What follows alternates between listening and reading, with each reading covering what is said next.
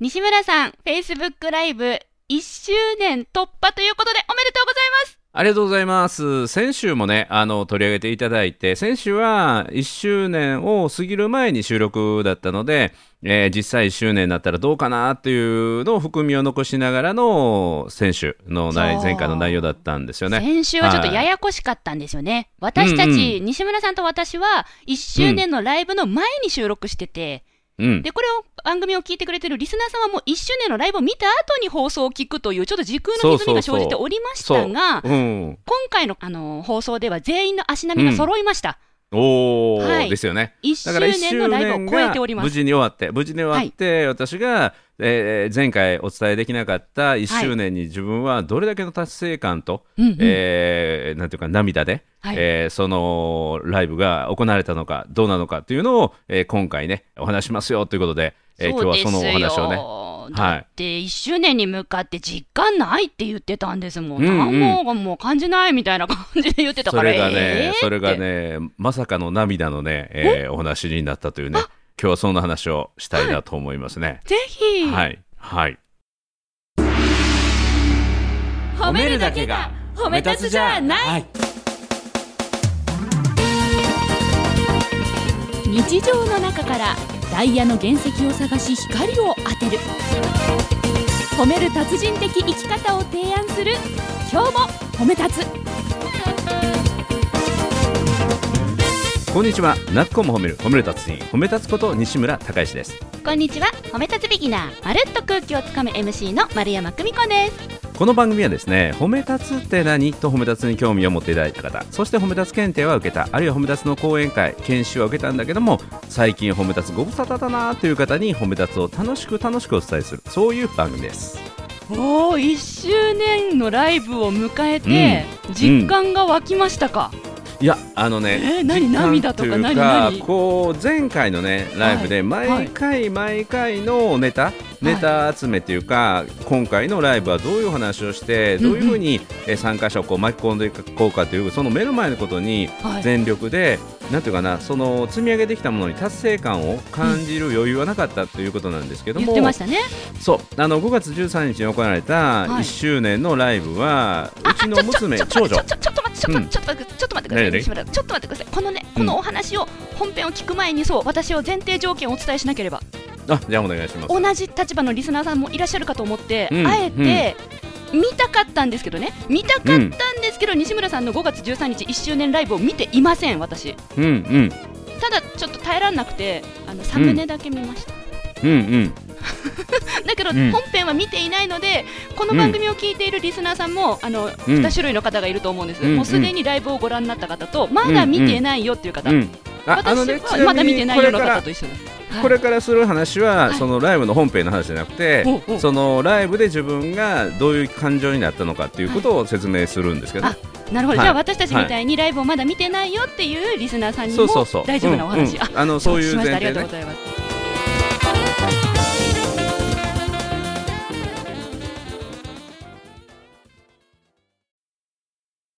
うん、だから今の私の話の流れは自分が達成感を感じたのかどうなのかっていうことのおはい。話の流れに戻すと、はい。あのこれまではなんていうかなあの毎回毎回次何喋ろうか今日何喋ろうかっていうところに全ての意識を持ってたので達成感であったりとかあのそういうものを感じなかったんだろうと思うんですね。はい。でところが1周年。1周年の記念ライブはネタを考える必要がなかったんですよ。うんうん。でなぜかというとうちの、えー娘長女がノルウェーのオスロにいるプロのバレエダンサーの苗がゲストで来てくれるからその2人の対談をするということでそこでネタに関するあの心配も何にもなかったのでうん。あのすごいなんていうかな心がリラックス、はい。リラックスできて達成感をね達成感を味わえるかなとこう思ってたんですよ。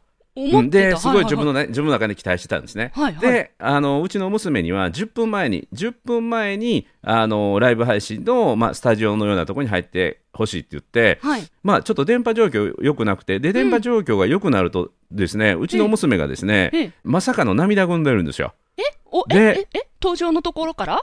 そうそう。あの、はい。10分前にはい。打ち合わせして、だからまだ登場してないんですよ、ライブが始まる10分前ね。そしてうちの娘の登場はライブの10分後ということで彼女の登場の20分前にというか、はい。放送10分前にうちのな娘は泣いてるんですよ。えスタンバイの段階からもうそうそうそう泣いてた？そうそうえどうされたんですか？そ何？なんか誰かにいじめられたの？どうしたの、まさかのホームシック。まさかのホームシック。前日にはい。松本清張の「砂の器」っていうのを見たんですって。1974年版の。ええでその映画っていうのはサスペンスが見たくてええ。なんていうかな金田一耕助っぽいなんかそういうサスペンスみたいなものを見たくて見たら、はいまさかの家族愛のサスペンスやったっていうね。はい。でそこでなんかボロボロになりながらでずっとねあのノルウェーもステイホームステイホームであの限られた人としか一緒にいなくてまあ幸いなことにうちの娘は彼氏がいて、はいでそのね僕とのライブが終わった後、うんうん。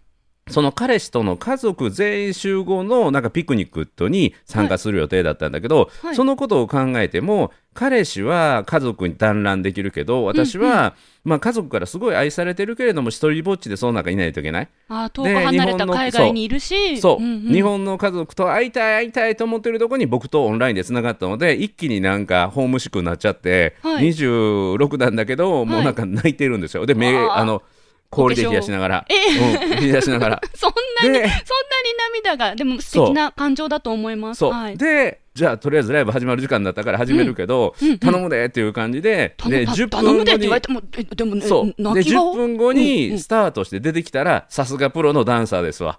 もう全くさっきまで泣いてた様子、かけらも見せずにかけらも見せずにちゃんとライブやってくれました。えー、あ、はい。もう日頃のお顔そのままのニコニコの状態で登場してくださったんですか？で最後の方終盤になって実はホームシックになっててみたいな話も自分から言ってね。へでまた多くの人に応援してもらってってさすがプロやなと思って、ただ僕はそのねオープニング前に、うちの娘のホームシックの話をなんとかこう支えないといけないっていうことで、はい。完全にはい。父親のモードに入って、ライブ1周年の達成感も何にもない、パパの気それが持ち結論になってしまってそうそうそう娘に対する応援周年の気持ちじゃなくそうそうそうさすが。やっぱお父さんなんですね西村さんもね、そう。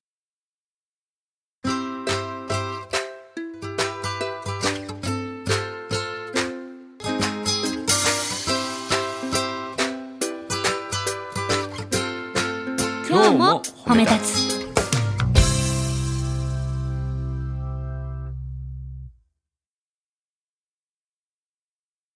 でね、あのーこのことに関して、まあ、1周年に関しては、僕は、なんていうかな、結論から言うと感動はなくて、はい。日々日々この瞬間を通り抜けていく、ね、通過点だったっていうのが僕の結論なんですけど、はい。僕の中でもう一つね、あの区切りとなったっていうか、うん。あの確認できたのは、はい。この1周年にあたって、第1回目のライブの日って、僕、どんなこと書いてるかなっていうのを、自分のブログ、1年前のブログを読み直してみたんですよ。1年前ということは2020年の5月13日の西村さんが書いたブログを見たということですか？はい。はい。でそこで第1回目、はい。第1回目のが無事にできましたっていうのでね、おうおう。え、でね、え、なんて書いてあったんですか、その他。あの30分の配信予定が45分になって、おお、伸びた。で参加してくれた人の中でも、うん。ずっとねあのステイホームの状態で講座なんかも全部ストップしてる段階で、はい。理事長のね西村さんの話してる姿をリアルタイムで見れて、はいなんか理由わからないんですけど涙腺崩壊ですってライブの参加者がえー言ってくれて、はいで僕もその言葉を聞いてなんかその第1回目のライブ僕泣いてるんですよ。そうなんですか。そんな。そうそんなことをブログに書いてあってね、うんうんうん。で念のため念のため前日のねライブ配信第1回の前日12日、はい。12日のブログも読んでみたんだけどえ何書いてありました？明日から、はい。明日から第1回目のフェイスブックライブをやりますと、はい。で手探りで手探りで始めるので、はい。えーきっとねきっときちんとしたえーライブ配信はならない、うんうんうん初回ですもんね。ボロボロボロボロだと思います。だからだからこっそりねこっそりやろうと思いますと言いながらこのブログで宣伝してますみたいなね。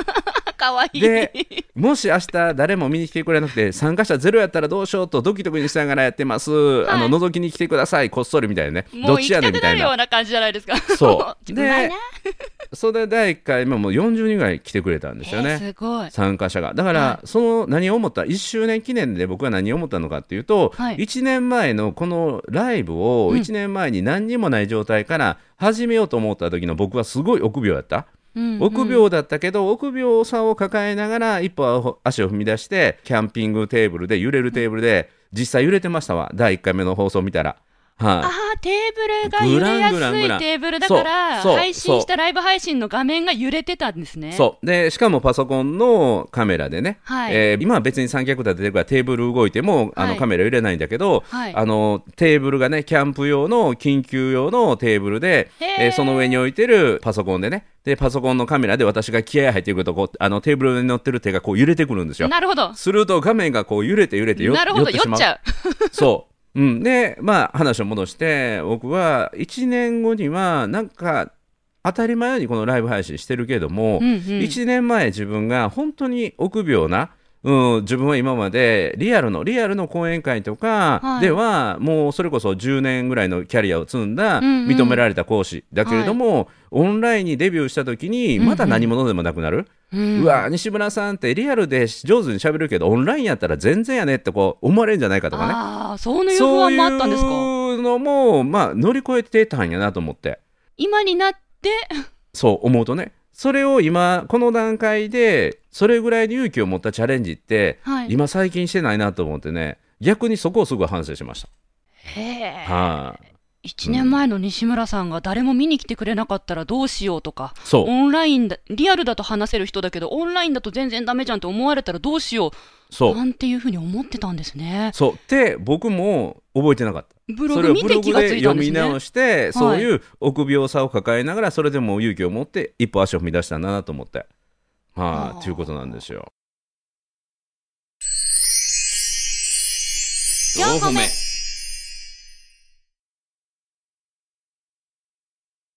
西村さんでもそうやって臆病になってる時があるんですねいや、いや、僕ね、本当の勇気っていうのは、うん臆病さを知らないことじゃないと思うんですよ。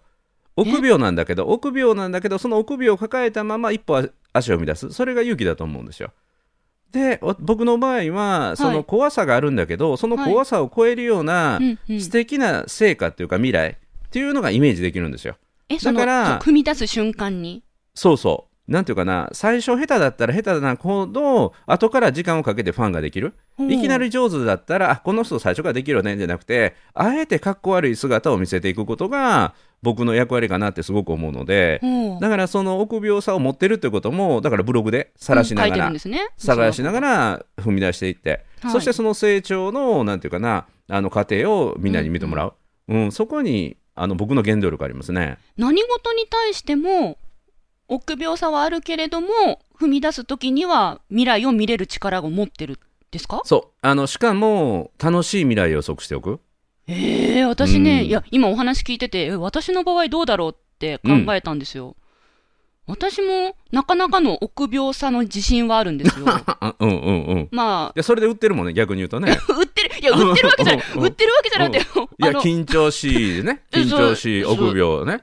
お腹痛なるね。おなそうですそうですんそれで本を出してるんやから、それで売ってるとこですからね。ああまあそうそうですね、キャラクターはね。はただその何かに踏み出す時にはいうん。いや、私もね、1年前のじ今の時期ですね、西村さんからライブ配信始めたよと、まるちゃんもやってみたらいいよと、うん実はおすすめされている音声が残っておりまして、うん、それ残ってるよね。はい喋ったもん。この番組で、うん。うん。もう何回目か忘れちゃいましたけど、そしたら、うん私ね、じゃあやってみようとか言ってるわけですよ。うん。やってみたでしょ、実際。やってみたけど、あの時のことを今自分なりに振り返りましたら、うん。あのね、やり始める瞬間は、やってみようの気持ちでいけるんですけど、うん。その2回目、3回目ってなると怖さが勝ちます。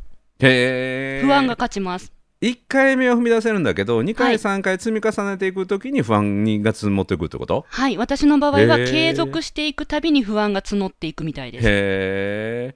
僕の場合はやったらまた改善点が見つかって、はい。今度はこここうしてみようとかテーマもそうだし、はい。え見せ方とか喋り方とか、うんうん。あとはマイクとかそういう小さなところで小さな工夫を積み重ねていく、はい、楽しみが楽しみができるんよ。伸びしろが。楽しみができるんですね。うんうん。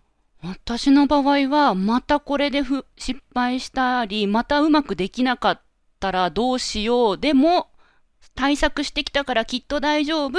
で、もしもやって、また同じ失敗や別の失敗が降り注いできたときに、いよいよメンタルが崩壊するんですよね。どういうふうに？ああ、やっぱり西村さんだから上手に対処して乗り越えて前向きにやってるけど、私みたいなタイプはずっとこの負のループを回るしかないんだ。やっぱこの西村さんと丸山の差をもう味わっちゃった。もうやだ、Facebook ライブやめるみたいな感じです。えそれはなんていうの？最近までそれあるの？ありますよ。だからもうやってないもの。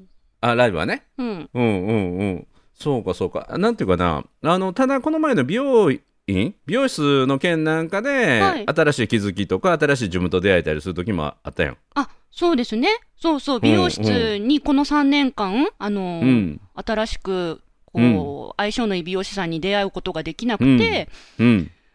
そう、ありました。あ、あそういえば、あの、美容室とか、この Facebook ライブのお話を、こう、西村さんとしてきて感じてたことがあるんですけど、今言ってもいいはいですか、どうぞどうぞどうぞ。4歩目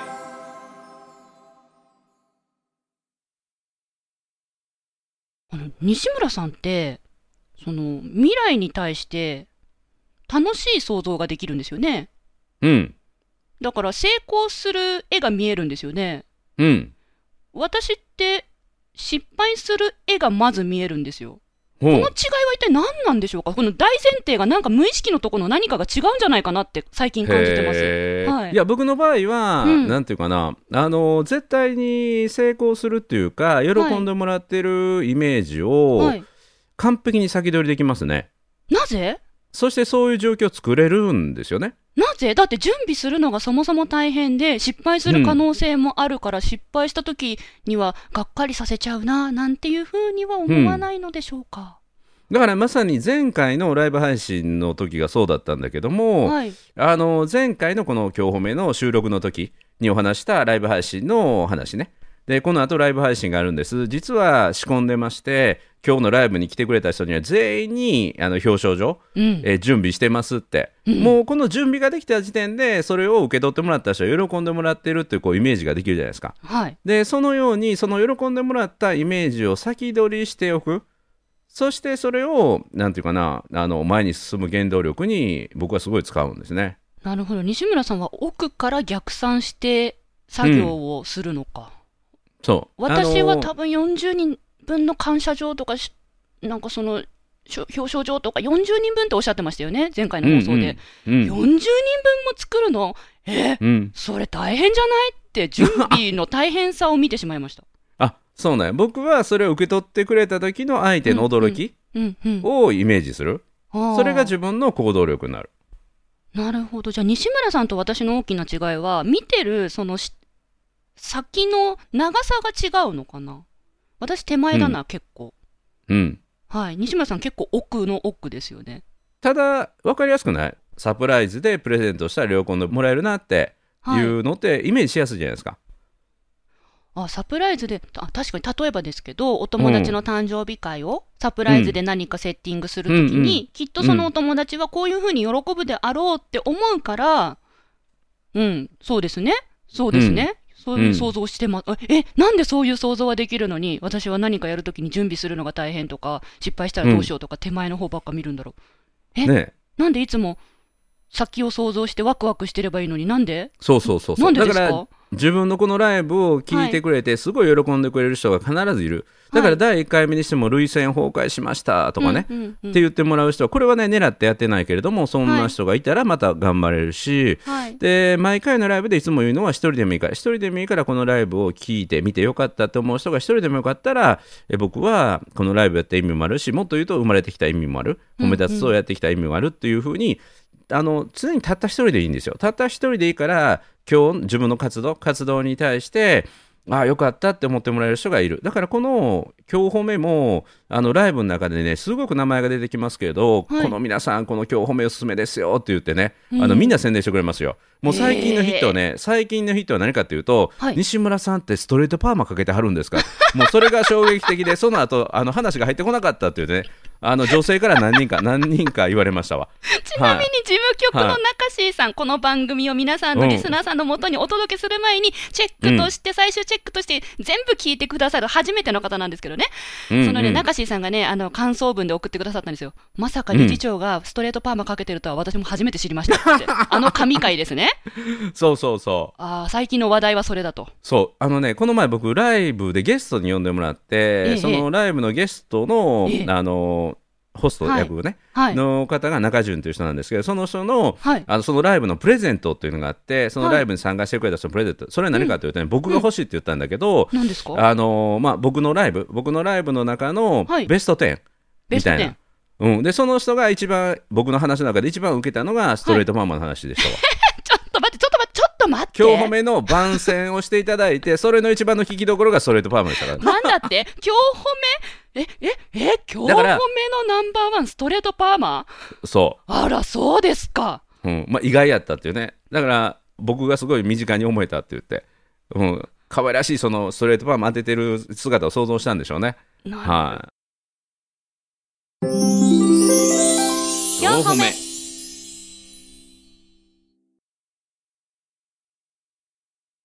話がかなりあの脱線しましたけど、ええはい。だからこの今日褒めも、はい。なんていうかな喜んでくれる人がすごくいるんですよ。これでうん。勇気もらえたとか、はい。うんまるちゃんのチャレンジに勇気をもらえたとかね、はい。はい、そういう方がたくさんいらっしゃるのであのやっててよかったな。だから、ま、るちゃんもこの今日褒めに関してはそんなあの収録に関してはそんな後ろ向きじゃないでしょ、いや、うん。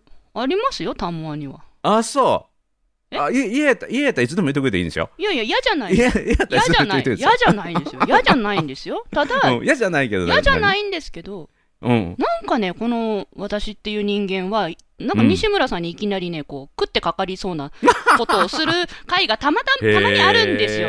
そうなんですよへ10回に5回ぐらいあるんですよね。だーから、半分やん、うんうん、こう、うん自分で、その、収録したものが番組になって流れてるのを聞いていると途中で止めることがあるんですよね。へー。その後の収録って結構、もうカラオケやって運動しておやつたらふく食べてご機嫌上げまくってから参加しております。申し訳ないことしたなって、はい、あの時申し訳ない発言した、あの時の言葉、この言葉使っちゃいけなかったよねなんていう、もう自分との、へ自分とのですよ、自分との、ー。戦いがそう多々あります。いう感性が強いから、なんていうかな、あの物事をやるときにはい。ちょっと億劫になったりというか、はい。あのあやめとこうってなったりするのかな。僕結構そういう意味で言うとまあまあなったもんはしゃあないっていうねそういう考え方なんですよ。あの過去のことは戻せないっていう。そうそう、ん前も言ったかもしれない。次行ってみよう。次行ってみよう。次行ってみようっていう感覚なので。はい。うんうん。そうか。じゃあ、ま、るちゃんはその継続するときにブレーキがかかるときあるけれども、はい。0から1を踏み出すときにはそんなには抵抗がない人。抵抗あってもやってみなきゃわからないってやれる人。うーんあ素晴らしい、うんうん、でそのやってみなきゃわからないとかっていう時になんか一歩踏み出したりとか、はい。あの自分のパフォーマンス上げるようなあの、はい。方法とかって持ってる、調べる、準備する、うん、イメトレする、、うんうんトイレ行く。はい。うんうんいいですね僕ね結構僕の仕事っていうのは、はいあのまあ一人で講演会やるんだけども、はい仲間と一緒にやっていったりすることも結構あってね確かに。で自分の中でね自分の歴史を振り返ってみると、はいすごい面白いことを思い出してはい。2008年ですね今からはい13年前か、うんうん。僕が講演会活動をスタートしたその一番最初というのは中村文明さんとの講演会だったんですよ。はい。で中村文明さんという今も講演家としてすごく有名なんだけどもう13年前もねもう年間300回以上もうへえ1日2回とか3回されててもう365回を超えるぐらい講演会をするぐらい大人気の人をはい。あの大阪で講演してもらってで5月に1回で12月に1回したんだけども、はい。その一番最初僕それまで10人ぐらいまでの前でしか喋ったことない中で、あの400人の前で講演会をするというのがあってそうそれは中村文明さんの人気で集めたんですね。おううん、で中村さんの話を聞きたくてみんなやってきて、はい。で第2部で僕が主催者から喋るっていうね。なるほど。その逆やったかな。僕が先に喋らせてもらったかな、うん。あの中村さん先やったら帰っちゃうからみんな、うん、だから なるほど。先に僕が喋ってはい。でメインゲストですっていう形で登場していただいた。うん、で12月の時はね1200人の前でそれその同じやり方で喋ったんだけど、はい。その2回ともね僕、はい。それまで90分の話なんかしたことないんですよ。え、そうだったんですか？うん、だから自分が講演家としてのデビューの一番最初がその5月ですわ。で前日まで全然僕喋るあの原稿作ってなかったんですよ。ええで通常の業務が終わって8時から9時10時ぐらいにうん、仕事が終わって、はい。その時覆面調査会社の仕事結構忙しかったので、ええ、その仕事終わってからじゃあ原稿考えようかなって言って。ギリギリ。そう。でねそっから何したと思います？夜の10時からえーとりあえ原稿を考。えるために飲まなかった飲まなかった。うんうーん。えー、なんだろその時にね僕がしたのはその時のそれこそ400人ぐらいの講演会なのでう。はい。うちの会社その時中市を入れて3人しかいなかった、社員がねはいス。タッフがねはい。でその3人でうん400人ってとても無理やから、うんあの仲間たちのボランティアが思いに共感してくれるボランティア30人ぐらいが運営に手伝いに来てくれたんですよ、くれる予定だったんですよありがたいですねで。、はい。そう僕はね夜の10時から夜中の3時までかけて何したかというと、うんその30人のスタッフに感謝のお礼の手紙を書いたんですよ。え？原稿を考えずに感謝の手紙を書いたんですよ。皆さんのおかげで今日の講演会、うん、翌日開催されるイベントのボランティアスタッフ30名の皆さんにお手紙を書いた。それぞれ個別のメッセージで。なぜ？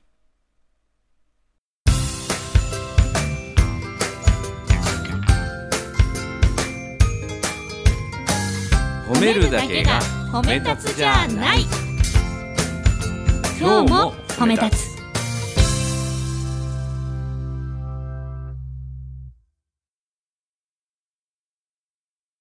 それがね僕のなんていうの初めてしゃべるはい。400人はい緊張する喋ったことない、はい。その後大人気講演家の、はい。もうみんながもうお腹をよじってで涙を流しながら喋る、うん。すごい講演家の前その前座として喋る、うん。そのプレッシャーに勝つために自分は感謝のはい。鎧を着たんですよ。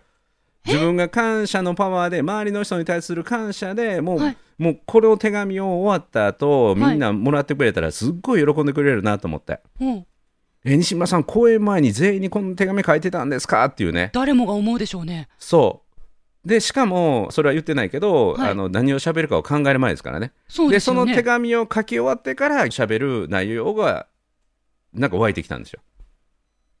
だから僕のおそう僕のエネルギーは先に感謝を渡してしまうことなんですよなるほど。あ、つながりました。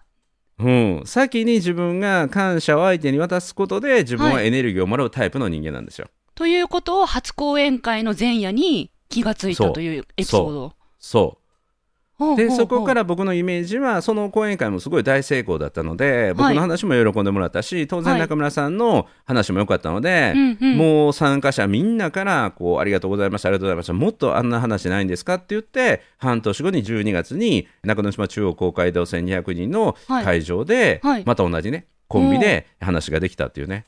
それが僕の活動の原点なんですよ。えー。あだから西村さんは先を考えて誰かがこう感謝してくれるかもしれないとか喜んでくれるかもしれないっていうイメージをつけて臨むと自分のパフォーマンスが上がる。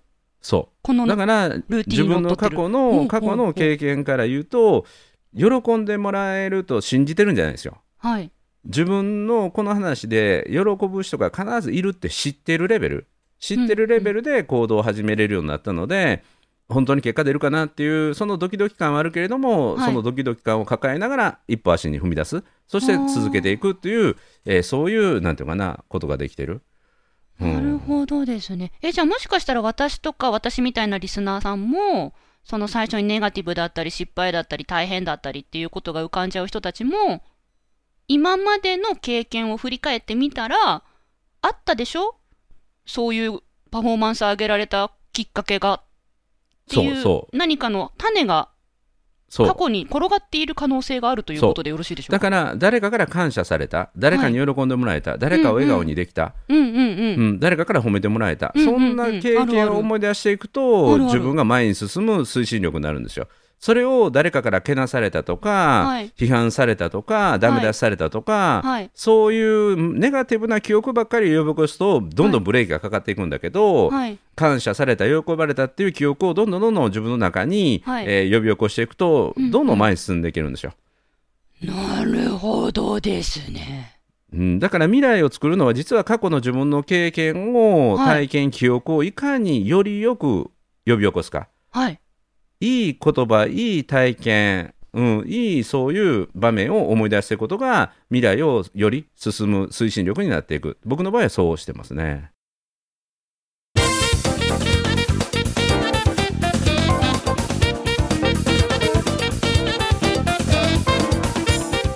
来た。何が来た？え宅急便？あちょっと待って。でもちょっとまだ弱いな何今何時？何？何今何時？ななんか霊媒霊媒師みたいになってるよ。西村さんご相談があります。はい何？ちょうどですね今回のこの放送も間もなくおしまいのお時間が近づいているんですが、今、はい。私の頭の中に今日の話してくれた西村さんの、うん。あのことをきっかけにこの来てるんですよ。なんて言えばいいんですか？ごめんなさいね。リスナーさんもごめんなさいね。来てるんですよ、うんうんあの、うん。うんちょっと次回まで熟成させていただいてよろしいでしょうか？今一言で一言でいい言えないのよね。でも来てるの、うん。来てる来てるんですよ。なので次回なんかミスターマリックみたいね。ちょっとじ次回次回までにうんうん。ちょっとこの回をもう一度自分で聞いておさらいしてまとめますので、そう。頼むよ、あのえ何のことです？って次回言うのやめてね。あ自分で忘れないように。ちゃんとはい、育てて。はい。うんちゃんと自分にメールを今打ちますので、はい。はい、じゃあということは今回また続くってことよね。ぜひちょちょっとこの来てる感じをはい。表現したいです。おどあのリスナーさんにねお届けしたいのよ。うん、うん。なんか皆さん来てるらしいですよ。お願いいします。はい。はい、何が来てるかが次回ね、えー楽しみ。おおっていう内容なのか。え？それ？みたいなのかねいやいやいや多分ね多分こういうことなんだと思うんだけど、うん、でも引っ張りますからね次ちょっと待って、週までね。うんでも来て来てるんではい。お願いしま。す。した。はい。はい。ということで「ナックを褒める褒める達人褒め立つこと西村孝之と。褒め立つビギナーまるっと空気をつかむ MC の丸山久美子でした。今日も褒め立つ。それではまた次回へ続きます